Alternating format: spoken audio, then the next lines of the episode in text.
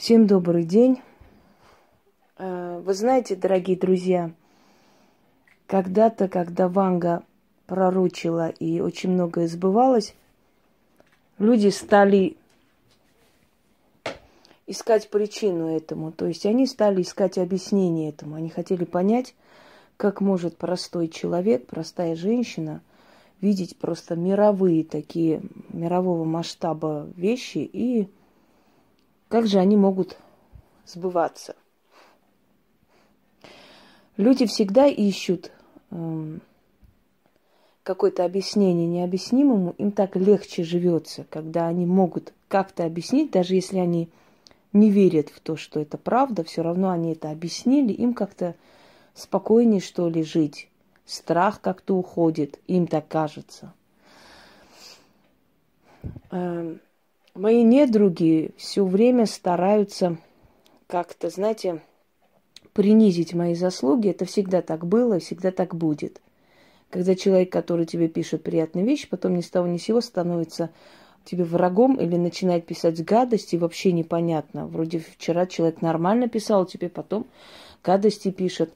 И ты понимаешь, что вспыхнула внезапная зависть и ненависть к тебе из-за твоих талантов и из-за того, что у него нет того, что есть у тебя.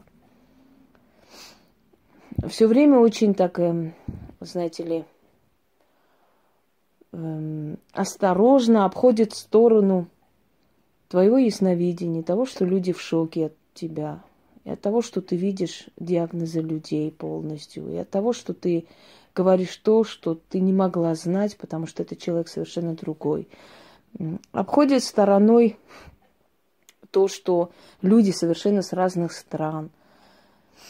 Одно время говорили, вот если будет прямой эфир, тогда поверим. Был прямой эфир. Оказалось, что все эти 700 вопросов, которые мне задавали, оказывается, это все, э, значит, э, мною купленные люди, которые поддакивают, да, Оказалось, что все 4000 подписчиков, которые сегодня есть, я еще раз говорю, это уже профиль у меня, наверное, 15-й.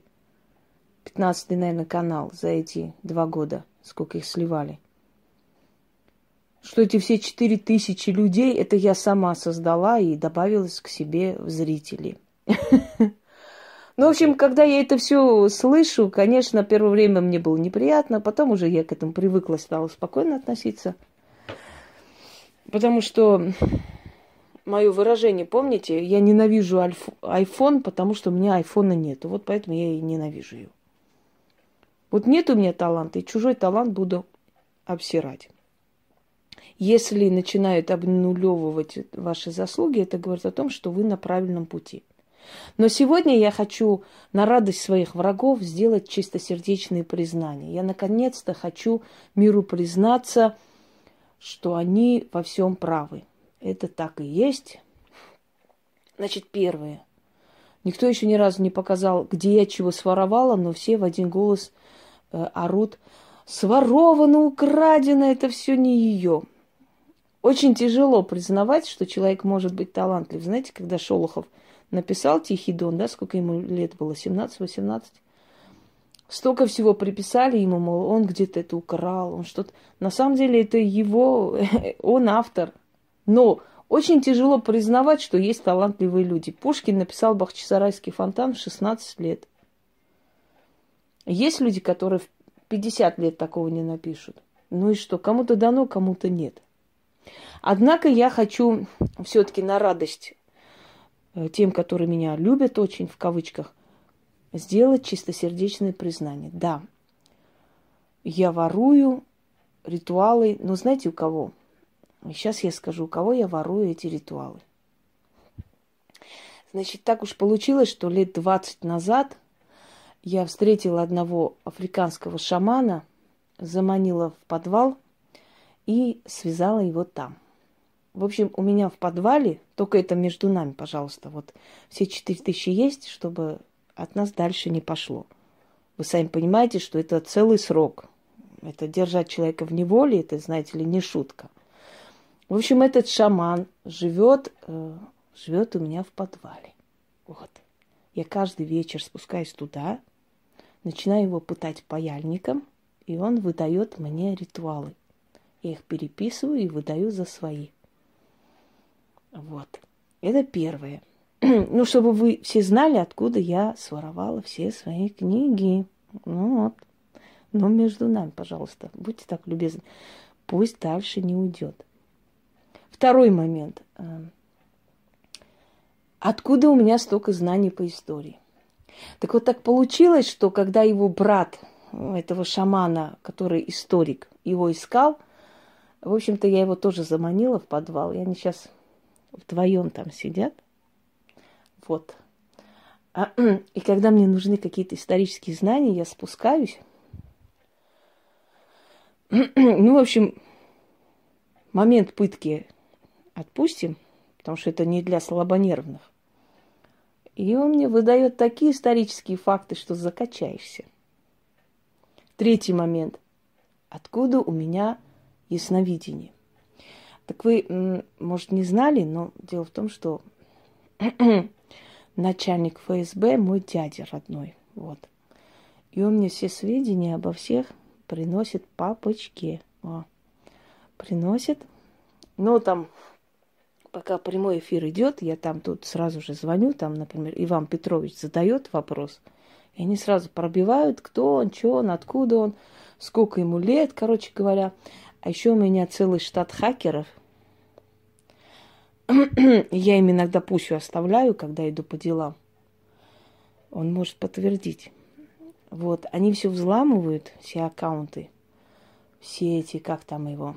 Ну, в общем, все, что попадется, взламывают. И целые папки информации мне на стол. Обо всех. Вот, поэтому я обо всех все вижу, чтобы вы знали. Следующий момент – как я могу видеть местность, где вы живете? Ну, это вообще, это вообще объясняется очень легко.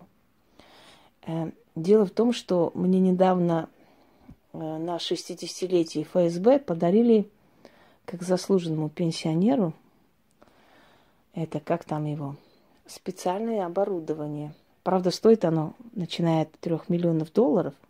Но для такого дела, чтобы узнать, где Василий Петрович живет и что там рядом находится, я думаю, ФСБ денег не жалко. Согласны?